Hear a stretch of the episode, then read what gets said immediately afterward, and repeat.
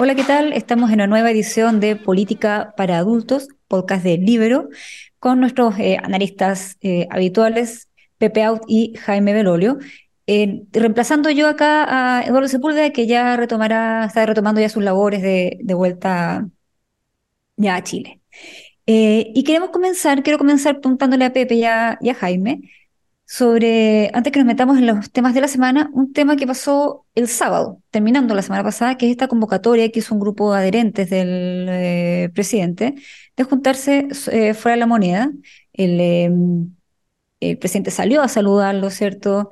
Eh, los agradeció, qué sé yo. Y como estamos en política para adultos, voy a citar a la presidenta del Partido Socialista, que día dijo, cuando le preguntaban de esto, dijo es que le gusta el hueveo, cierre de comillas, es una cita.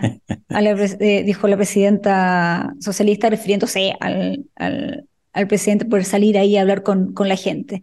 Eh, Pepe, te quiero preguntar, eh, ¿qué, ¿qué, dice esto del presidente, esta, esta convocatoria? ¿Era necesaria? ¿Era necesario que él saliera a saludar? Um, habla que está acompañado, que está más bien solo, es necesario. Cuéntanos un poco cómo lo viste.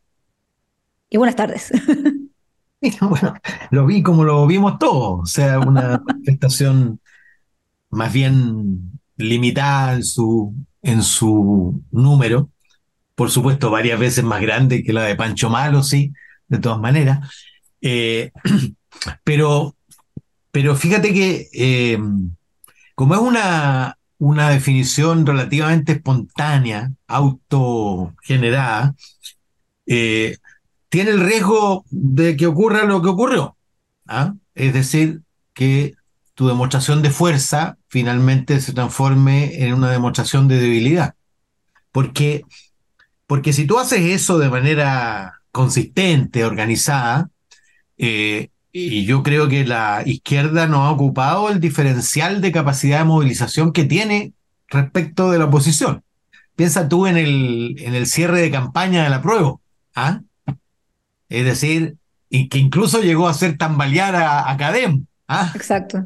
Que dio un resultado muy estrecho el último día y, el, y la sensación ambiente, digamos, era que podía ganar el apruebo.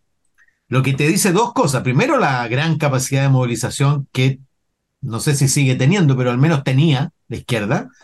Y segundo, el poco correlato que existe entre la capacidad de desplazamiento en la calle y el voto de la gente. ¿Ah? porque si hubiera sido por capacidad de movilización, eh, ¿te acuerdas tú un escuálido Cerro Santa Lucía al lado de una manifestación multitudinaria? Uno habría dicho, bueno, va a la prueba. ¿ah? Eh, ahora a mí me parece bien, en el sentido de que uno tiene que usar los recursos que tiene. y me parece bien además que se haya hecho sin conjurando el riesgo habitual en estas cosas, que es el desorden, eh, los vándalos que se te cuelan por las orillas y se enfrentan con carabineros, en fin. Eh, pero, pero un fracaso desde el punto de vista de la, de la cuantía. O sea, al final lo que era una demostración de fuerza se convierte en una debilidad. Ahora que el presidente salga a, a saludar a, 3.000 personas que están en las afueras de su casa o de, la moneda, digamos. O sea, conociéndolo es una cosa que eh, imposible, imposible que se resista. ¿ah? Eh, creo sí que no le, no le agrega mucho a él. ¿ah? O sea, él, debió haber sido más bien receptor del cariño que agitador. Porque tú sabes, los discursos ante las masas, entre comillas, pasan mal en la tele. ¿Ah?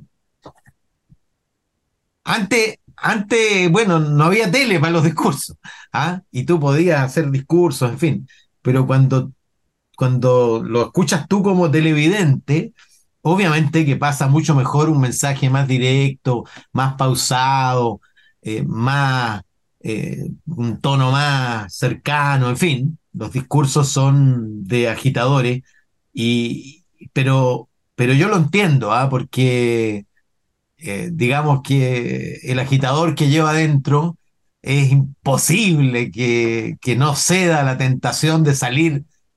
O sea, ve él 2.500 personas que están afuera gritándole, Boris, amigo, el pueblo está contigo.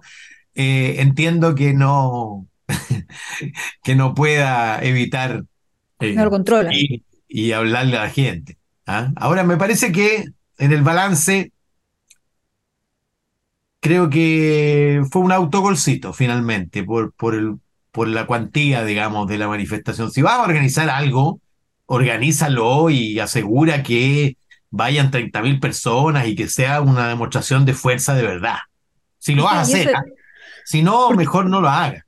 Porque llamaba gente del Partido Comunista en redes sociales, senadores, o sea, parlamentarios. se sumaron todos, digamos, a la iniciativa que partió, partió, de otro lado, al final se sumaron todos, pero mira, muestra también el estado de ánimo de las tropas.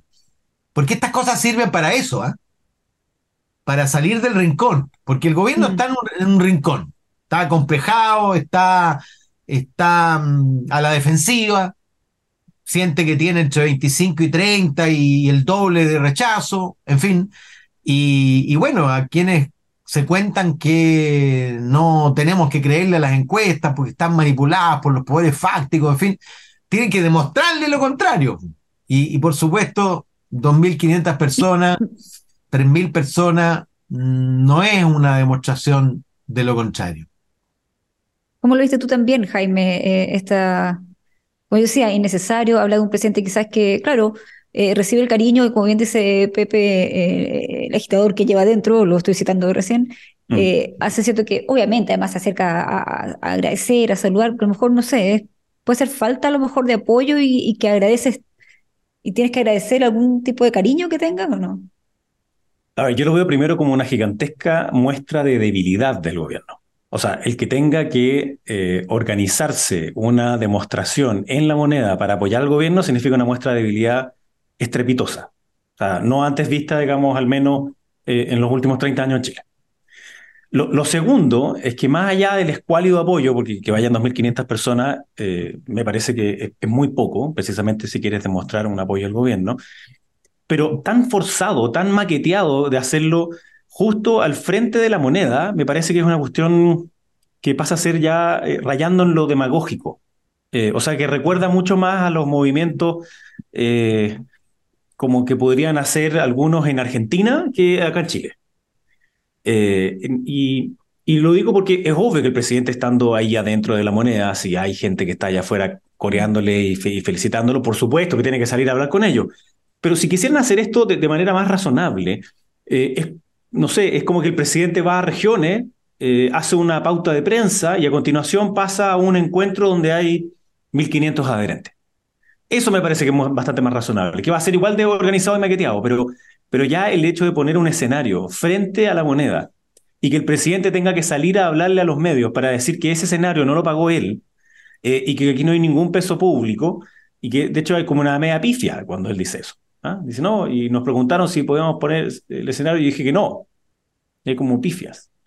Eh, entonces, la verdad es que yo encontré que, fue un espectáculo eh, bastante triste, eh, de, una, como digo, una muestra de debilidad muy grande. ellos estaban felices en un carrete afuera de la moneda, digamos, pero, pero me parece que, es poco... hemos hablado muchas veces como de la habitación del cargo. esto no, no, es la habitación del cargo, esta, es la habitación de afuera del cargo. de nuevo, no, no es lo mismo que con el megáfono, pero está a milímetros de eso.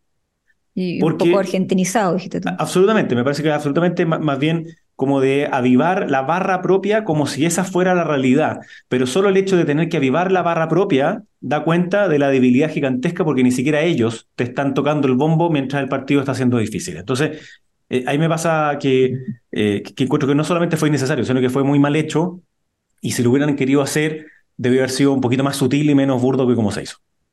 Mm. Pasemos el, tiro a otro tema para que aprovechemos de, tocar varios más. Eh, nuevamente, en días clave está el, Consejo Constitucional, este, este, segundo proceso constituyente. En unos días más, no, en, sí, en, esta semana tienen que entregar su texto el Consejo a la Comisión de Expertos, ¿cierto? Que ellos tendrán que luego agregarle observaciones que tendrán que volver eh, al Consejo, al Pleno.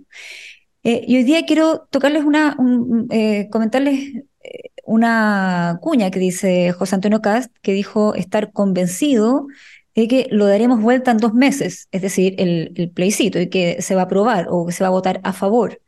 Eh, la semana pasada decíamos, ¿cierto? Ustedes decían que el proceso constituyente estaba eh, como contaminado por la, carrera, la carrera presidencial, ¿cierto?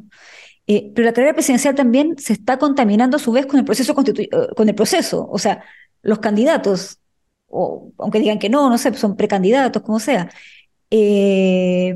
Pepe, primero tú, ¿cómo eh, ¿qué riesgo toma Cast al decir estoy convencido de que lo damos vuelta en dos meses y, esto se aprueba y ya jugado 100% que esto nos va a hacer un mejor país? También le dijo ahí a los empresarios en la mañana y otras cosas. Eh, ¿Se está jugando todo por todo? ¿En diciembre puede que su carrera presidencial ahí tambalee? Si no le va bien al proceso constituyente. Mira, lo, lo, más interesante es que eh, no estaba yo ahí Jaime me puede informar más en detalle, pero em, yo lo que veo es que él ya tomó su decisión. Es decir, vamos a convertir la elección en una cuestión mía. ¿ah? Es decir, va a ser mi responsabilidad el triunfo. O la derrota estrecha, pero yo voy a dar la pelea y eso, eso me, me quita esperanza de que concurra un acuerdo, primero. ¿ah?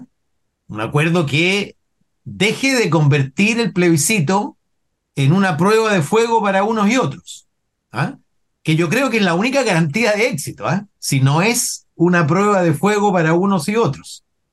Eh, piensa tú, el, el, rechazo ganó porque era transversal frente a la izquierda. Si ahora eh, va a ocurrir lo mismo, si el apruebo es monocolor y es la derecha, eh, y el rechazo es transversal, va a ganar en contra. ¿ah? Eh, pero, pero él pareciera que tomó la decisión de convertir el plebiscito en una elección de, de, apoyo a su programa. Mm. ¿Mm? Eso pareciera ser. Ahora, eso tiene, por supuesto, riesgos y, y, y, expectativas. ¿ah? Ahora, creo yo, visto desde él, es la mejor manera de sentar hegemonía en la derecha. Porque deja sin otra conducta posible a Chile Vamos. ¿Qué va a hacer Chile Vamos? ¿Ah? A lo más podrá hacer ah. trabajo lento, como se dice, pero no se va a poner al frente. ¿Ah? Y por lo tanto, tampoco, si no se pone al frente de manera muy protagónica, es obvio que si, si gana, va a ganar Cast. ¿Ah? Y si pierde, bueno, va a perder, pero va a perder con un porcentaje importante o habiendo dado una pelea. Finalmente, él no era eh, el que empujó partidario de esto. este proceso. ¿Ah? Eh, ahora, por supuesto, por supuesto, igual se carga sobre sus hombros cuando dice eso, se carga sobre sus hombros la responsabilidad del fracaso. ¿Ah? Si uno dice vamos a darlo vuelta y no lo da vuelta, obviamente eh, creo yo que es un regalo al oficialismo que le permite recuperarse, le permite la posibilidad de recuperarse de dos derrotas flagrantes consecutivas que lo dejaron en posición de ultra minoría y que ahora podría a restablecer su condición por lo menos equivalente. Eh, creo que es una equivocación para el interés de Chile, porque si llegara a ganar, igual va a ser una victoria pírrica, porque va a ser, va a ser por décima, y una constitución no sirve cuando se aprueba por décima. Entonces, eh, yo creo que derechamente el camino de la presidencialización del trabajo constitucional.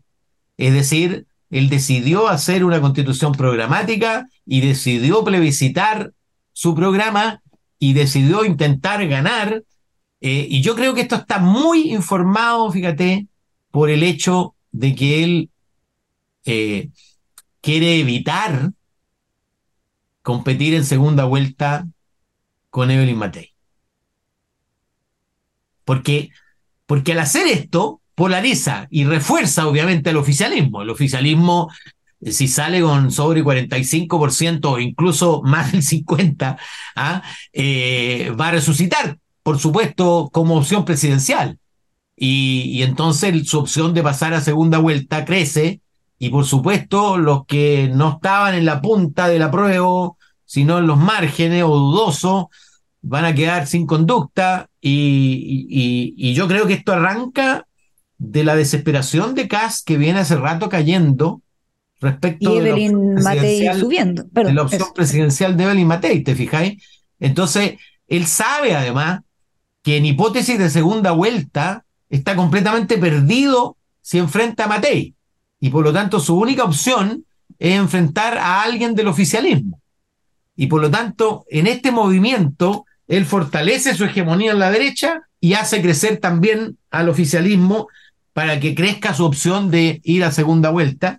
Y por supuesto, deja en una posición compleja a, a Chile Vamos, porque ¿qué, ¿qué, va a ocurrir? El sábado se va esto a, a, a la comisión experta, ¿no es cierto? Suponte que allí haya un acuerdo, que consiga tres quintos, ¿ah? que se queden fuera los comunistas, que se quede fuera eh, Frontaura, en fin, pero que haya un acuerdo. Bueno, ese acuerdo luego va al, Consejo. El consejo eh, y republicanos dicen no, yo no acepto porque sacaron cuestiones que son indispensables para nosotros uh -huh.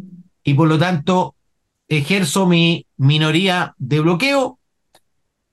Y luego, ¿qué hace eh, Chile Vamos cuando se pone en votación la insistencia de lo que partió para, para la comisión experta? ¿Qué hace? ¿Ah? Le regala a Cast, eh, como dice Belolio, acostumbra decir, la caracterización de derechita cobarde, ¿ah? eh, se la regala o, o cuatro de ellos no concurren a votarla y se cae y por lo tanto no hay plebiscito. ¿Qué es lo que hace? Porque yo te digo, si se suma Chile Vamos a la insistencia de republicano, bueno, toda la votación del apruebo eh, va a ser en beneficio del liderazgo presidencial de Cast, sin duda. Y la probabilidad, por lo demás, de regalarle al oficialismo una victoria es altísima. Es altísima. Porque a la ola de rechazismo de base tú le agregas un componente político con algunas incrustaciones de derecha, por supuesto, eh, y la probabilidad de que gane el en contra es alta. Y, y Jaime, ¿cómo ves tú, cómo ves Chile Vamos? Eh, el, esto de Cast, ¿cierto? Esta cita misma que de Cast decíamos, sí. que de, de, estar convencido de darlo vuelta, de que estaría entonces, como dice Pepe, quizás plebiscitando su, su programa este, este 17 de diciembre. Mira, yo tengo una, diferencia ahí con algo que dice Pepe. Yo, lo, primero es que eh, veo que José Antonio Cast lo que hace es fijar una posición que, había sido bastante vacilante antes. Eh, es decir, se filtraba un video de él diciendo, oiga, digan en las encuestas que estamos a favor, después otra que decía, si nos aprueban las indicaciones, entonces vamos a votar a favor, y así. O sea, era como vacilante y aquí se la juega por una tesis.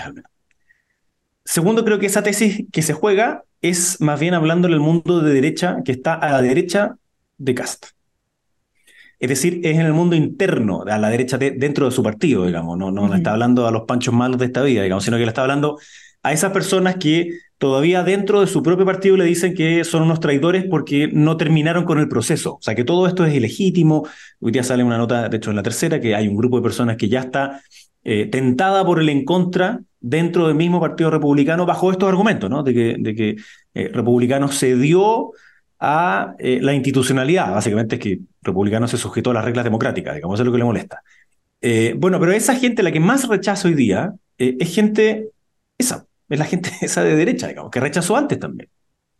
Porque hay un grupo, una base también que va a estar en contra siempre desde la izquierda, o sea, alguien que consideraba que la constitución propuesta por la convención, que en mi opinión era un desastre y que promovía un autoritarismo.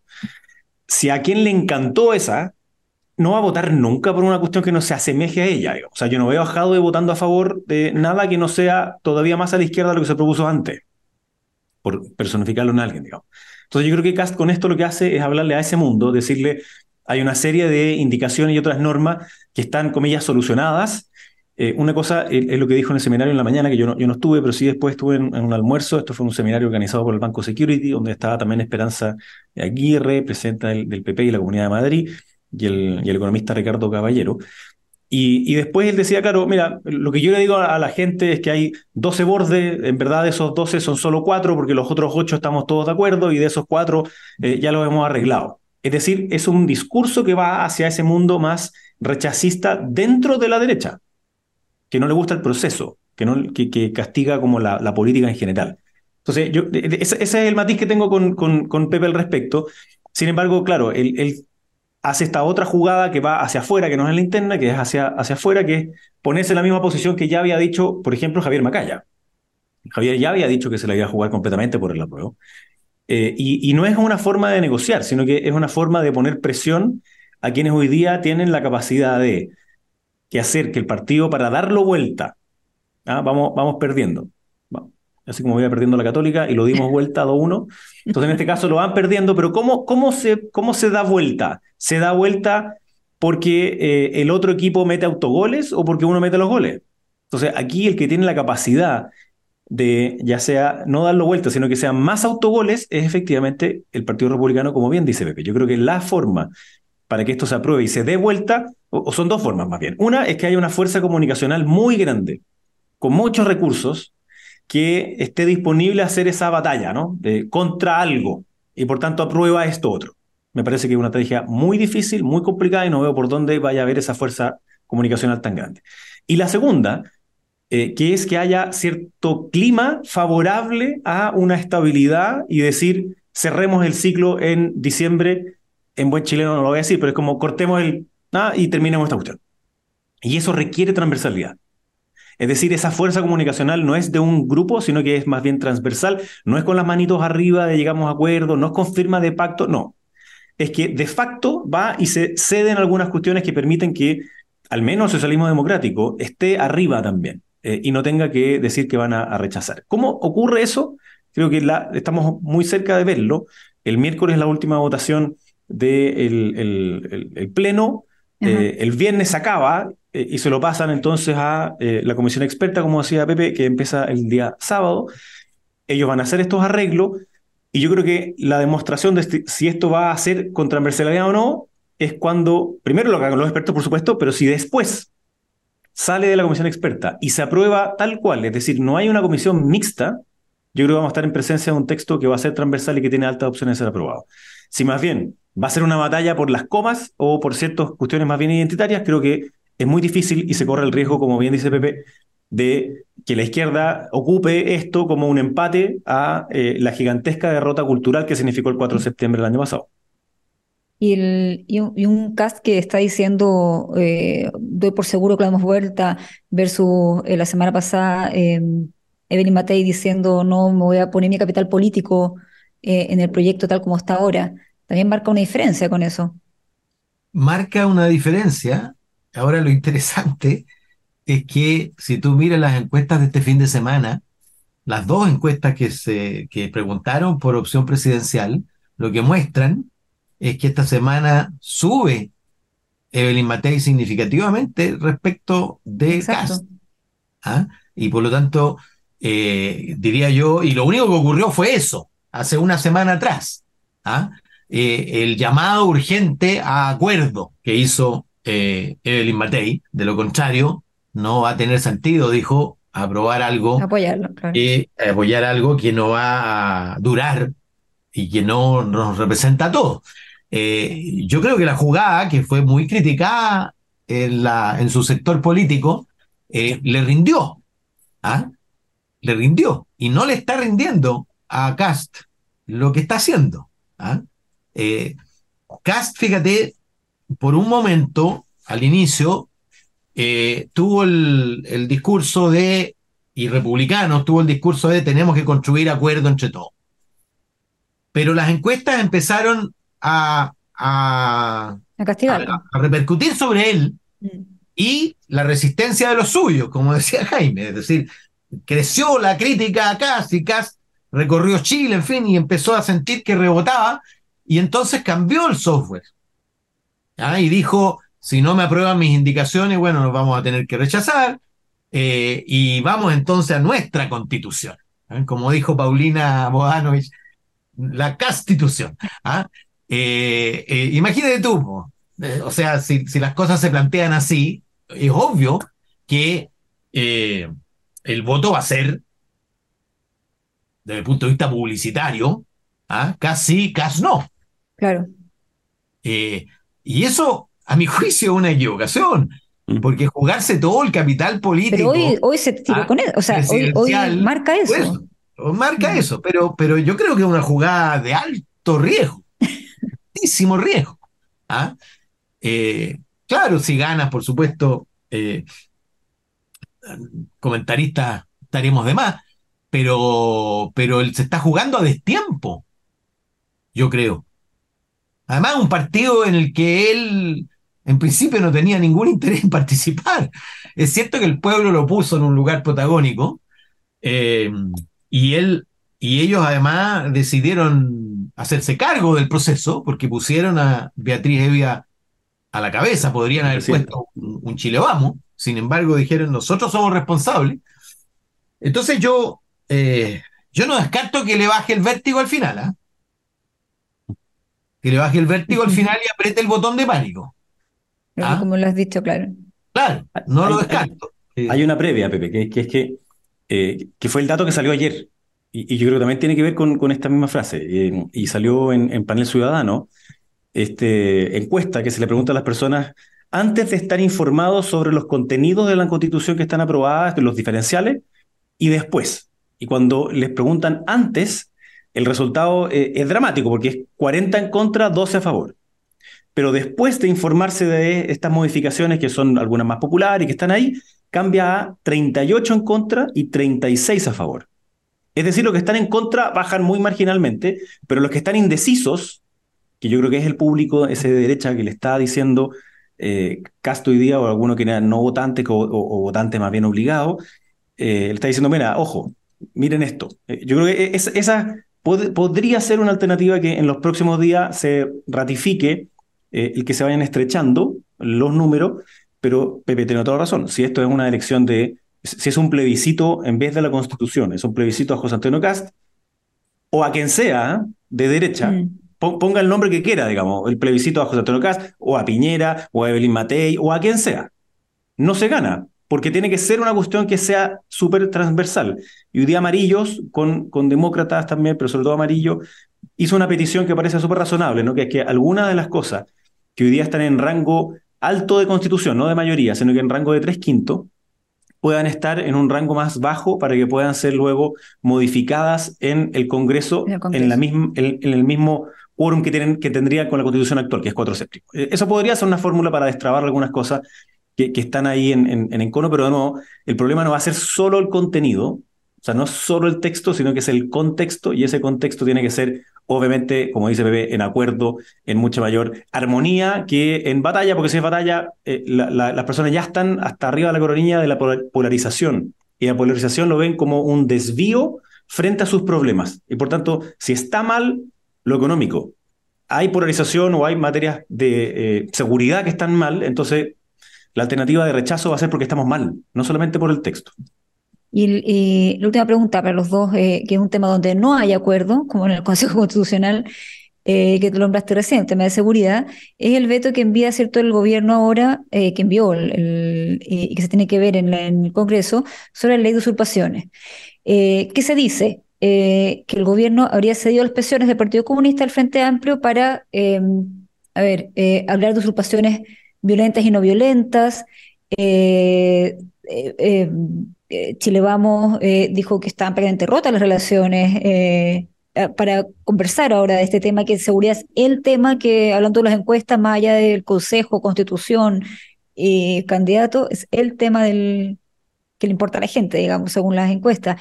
Pepe, ¿cómo tú ves la, la, la acción que va a tener que hacer el gobierno sobre esto? Y si si está correcto su camino eh, en un tema que complica mucho a la gente, mucho a la gente también que distintos colores que están diciendo eh, toda usurpación es, violenta y está viendo que algunos van a ser delitos, faltas, multas y otros van a ser, digamos, más penas más fuertes. Mira, bueno, Jaime sabe, yo, yo en verdad no soy amante de los vetos para nada. ¿ah? Pienso que es un mecanismo, existe por supuesto en la Constitución, pero yo no soy partidario del veto tal cual está eh, planteado en la Constitución, lo limitaría muchísimo y siempre me opuse al, al veto en general. Pensé originalmente que había la intención en el gobierno de eh, mejorar el proyecto y concentrándose en el riesgo real, podrá ser más o menos real, pero el riesgo real que representaba la autotutela, es decir, que la gente tome la justicia por sus propias manos, que se desarrolle una industria ¿ah? de servicios de desalojo, en fin. Y, yo creo que ahí había, había espacio para acuerdo. Pero, pero el gobierno incluyó otro conjunto de materia, y creo que eso tiene que ver con que para parte importante de su coalición, yo escuchaba los discursos cuando se votó esto, el Frente Amplio y el PC, la usurpación es un derecho social. ¿ah? Eso es lo que está de trasfondo. ¿ah? Para frente amplistas y comunistas, la toma es un derecho social y hay que resguardarlo.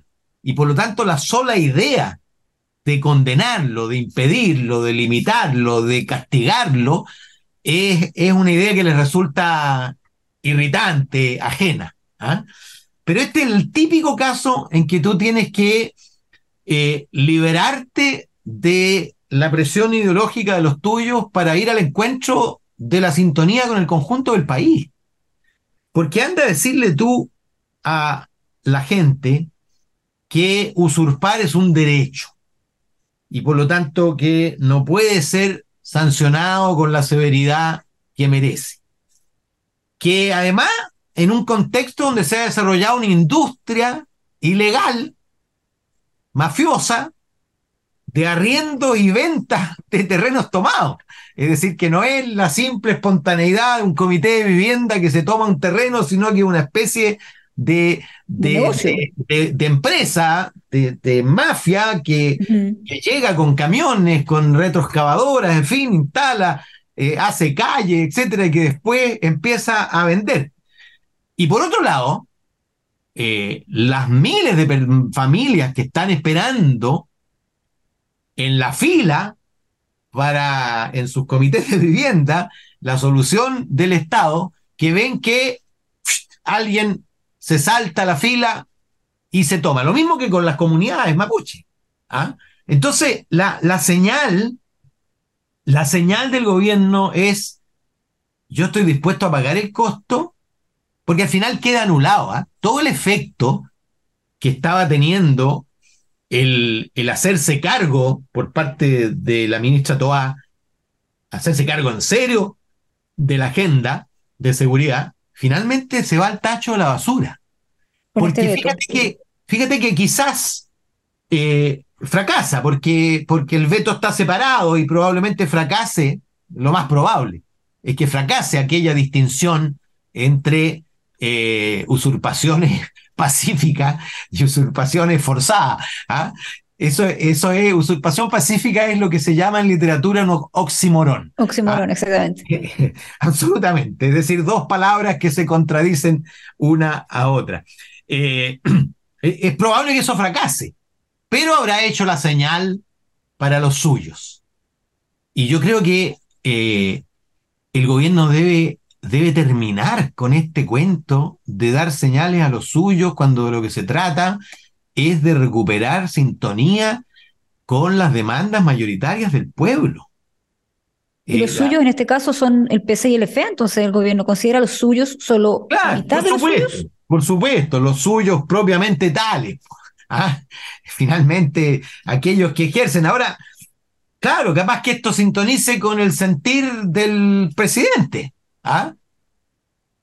Que, que, votó y seguramente argumentó, no sé si ha madurado en esta materia, pero, pero visto desde el Estado, es muy grave que tú le digas a la gente que está haciendo sus trámites, mire, hay otro camino más rápido, más barato, Que al final de cuentas, si usted le compra a este mafioso por 7 millones ese terreno, en 5 años igual va a tener su, su, ah, su certificado de posesión, en fin. Su sitio, ah, su casa. Claro. Entonces, eh, eso es muy grave para el Estado de Derecho, por un lado, para el funcionamiento de la política pública, por el otro lado, y para la seguridad. Porque resulta que esta, estos campamentos dominados por esta industria están asociados a, al tráfico de drogas, están asociados a las mafias. Y ahí, Corneto, ¿con qué imagen queda? Como tú dices, la agenda de ella se va al tacho la basura. Yo creo que ella eh, retrocede, ¿ah? Dos pasos para adelante, un paso para atrás, o al revés, un paso para adelante, dos, pasos para atrás. Porque, porque ella se estaba perfilando en esta materia. Y yo, yo te digo, eh, la única posibilidad que tiene el oficialismo de entrar en la competencia por el futuro es si logra contener y hacer retroceder la inseguridad ciudadana y logra recuperar el crecimiento. Si no tiene éxito en ninguna de esas dos materias, francamente, y, el éxito no significa necesariamente la medida concreta, sino que la actitud, como decía Ascargorta, ¿ah? actitud, la disposición. Porque al final puede que resulte la cosa, pero tú estuviste en contra. Resultó a pesar tuyo en lugar de liderar. Ese, mira, es un problema sempiterno de este gobierno, porque no puede cacarear sus éxitos porque parte de los suyos no le gustan esos éxitos. Lo que es una complicación existencial brutal. ¿ah? Para terminar, Jaime, esto mismo, en concreto, ¿qué hace Chile Vamos ante esto? Eh, ¿Hay diálogo o, ven al final que no se puede? No es que no depende de ellos entonces, depende de que están dialogando con un gobierno que está haciendo mm. señales a los suyos, como bien dice Pepe, al Frente Amplio y al, Partido Comunista. A ver, yo, creo que en un, tema de fondo, eh, acá hay un problema con, con varios de los eh, miembros del gobierno de la línea más bien a pro dignidad, es decir, del Frente Amplio y el PC, que eh, creen una lógica de romantización de la violencia, como si estuvieran en una especie como de mayo del 68. Entonces que hay ciertos medios que se van a justificar por sus fines. De hecho, recuerden que fue la misma Carolina Toá la que inventó la frase de las tomas de los liceos, tomas democráticas, que es un oxímoron completo y total. Digo. O sea, tú no puedes a través de la democracia impedirle el ejercicio del derecho a la educación a otro. Menos cuando lo haces a través de bombas molotov y lo hace. No, no se puede simplemente. Entonces, de los mismos creadores de las tomas democráticas en los colegios, ahora son los, los creadores de las usurpaciones no violentas. Entonces, cuando el gobierno dice, pero ¿cómo es posible que uno vaya a ponerle pena de cárcel a la usurpación violenta que la no violenta de igual forma? Claro, porque lo que hacía la antes, la ley propuesta, aprobada, de hecho no propuesta, era que eliminaba la idea de una usurpación no violenta, porque atentar contra la propiedad privada iba a ser siempre violento. Sin embargo, el gobierno no cree en eso. Y yo creo que había un espacio de arreglo entre la flagrancia permanente del delito, que es relevante, con la legítima defensa privilegiada. Creo que había un arreglo ahí que hacer que se podían poner algunas restricciones para este problema como de autotutela. Creo que eso está bien y era una cuestión de técnica legislativa. Ahora, algo que hizo el gobierno, y yo creo que es la principal molestia que también tienen las personas de Chile Vamos, es que hizo el veto de tal forma que si tú lo rechazas, te quedas sin ese artículo, salvo que tengas dos tercios. Porque en eso hizo una un, veto como aditivo que se llama y lo reemplazó en el fondo. Entonces suprime y adiciona una cosa. Con lo cual, si es que la única fórmula que tendría, eh, si se rechaza, digamos, en, primera instancia, tendría que votarse después el texto aprobado por el Senado y la Cámara después por dos tercios, que se llama la insistencia. Sea, que hay un poder presidencial que es relevante en el veto. Eh, a, nosotros, siendo gobierno, nos hicieron una trampa, que es que declararon inadmisible un veto que es una cuestión insólita, digamos, pero, pero así lo hicieron porque obviamente se saltaban la constitución todo el rato. Entonces, yo, comparto con Pepe que es difícil esto de los vetos, ¿no? Porque, porque es un poder súper fuerte por parte del Ejecutivo. Y lamentablemente la señal que se da es una señal pésima. Es una señal como que quieren ser más laxos con respecto a las usurpaciones, que hoy día es un tema súper importante, no solo en la región de la Araucanía, sino que diría que en la macrozona sur y también en sectores que están en la costa. Hay estos que se llaman tomas VIP, que son tipos, como bien decía Pepe, no, no son personas que están eh, en, la miseria buscando sus viviendas, que es el ejemplo de esta añoranza eh, eh, media romanticona, digamos, de cómo se forman Valparaíso en su cerro, cómo se forma la bandera, claro, cómo se forman muchas comunas que en los años 60, frente a un déficit absoluto, completo y total, pero hoy día teniendo una política habitacional que tiene más de 40 años, donde hay formas, donde hay familias que están esperando 7, 10 años para conseguir su subsidio, tener su terreno y su construcción, que se vea esta fórmula fácil, la, la, vía por el lado, y que más encima se diga que, que es menos grave, me parece que eh, eh, es una pésima señal. Creo que Carolina Toá subió mucho en la previa, en sus discursos, diciendo que si se aprobaba como estaba antes, ella se iba. Pero se quedaba enredada en sus propias palabras, porque nadie pensaba que realmente se iba a ir. Entonces, en vez de querer solucionar esto de la fragancia permanente más eh, la defensa legítima privilegiada, que puede ser una cuestión menor, la señal era queremos ser duros contra esto. Entonces, ahora terminan dando explicaciones de por qué se mantiene la pena de usurpación violenta, pero la usurpación con daño en las cosas no, y la no violenta eh, tampoco, es con multa. Entonces, eh, hay, una, hay un contrasentido, ¿no? Porque, porque robar una propiedad, un celular, tiene pena de cárcel. Otra cosa es que no se cumpla nunca porque es pena mínima y entonces ya. Pero resulta que entonces usurpar un terreno de manera, comillas, no violenta no lo tiene. No tiene ningún sentido. Yo creo que el gobierno en esto cede a una lógica del 30% que lo apoya. Quizás fue parte de la celebración el sábado afuera de la plaza. ¿ah? entonces eh, era parte de la convocatoria. ¿ah? Vamos a dejar que las usurpaciones sigan siendo algo romanticón de los 60 en vez de plantarse en el 2023 y hacia adelante, que es lo que le está pidiendo a las personas. Ahora, la, complicación que tiene esto, Mariela, es que al final eh, Chile Vamos va a verse obligado a votar a favor. porque si no, se queda con la ley vigente, que por supuesto es la peor de los muy inferior. Eh, pero cuando uno se ve obligado a votar por algo, eh, anota aquí. No lo perdona. En, la cacha del revólver. La muesca, hace una muesca. La muesca para cobrar después eso, porque cuando no hay nada peor a que te fuercen, te obliguen a hacer algo que tú no quieres. Eh, y eso va a tener consecuencias. Yo creo que yo creo una decisión equivocada, ¿ah? Porque va a, generar un clima respecto de otras cuestiones más relevantes eh, de muy poca disposición a, a consensuar. De acuerdo. Mm. No, sin duda, el, temas que van a marcar la semana y que vamos a seguirlo tratando en las nuevas ediciones del podcast Política para Adultos junto a Pepe Out y Jaime Belolio. Muchas gracias por estar nuevamente con nosotros. Gracias. Chao. Chao, chao. El libero, la realidad como no la habías visto. Haz que estos contenidos lleguen más lejos haciéndote miembro de la red Libero.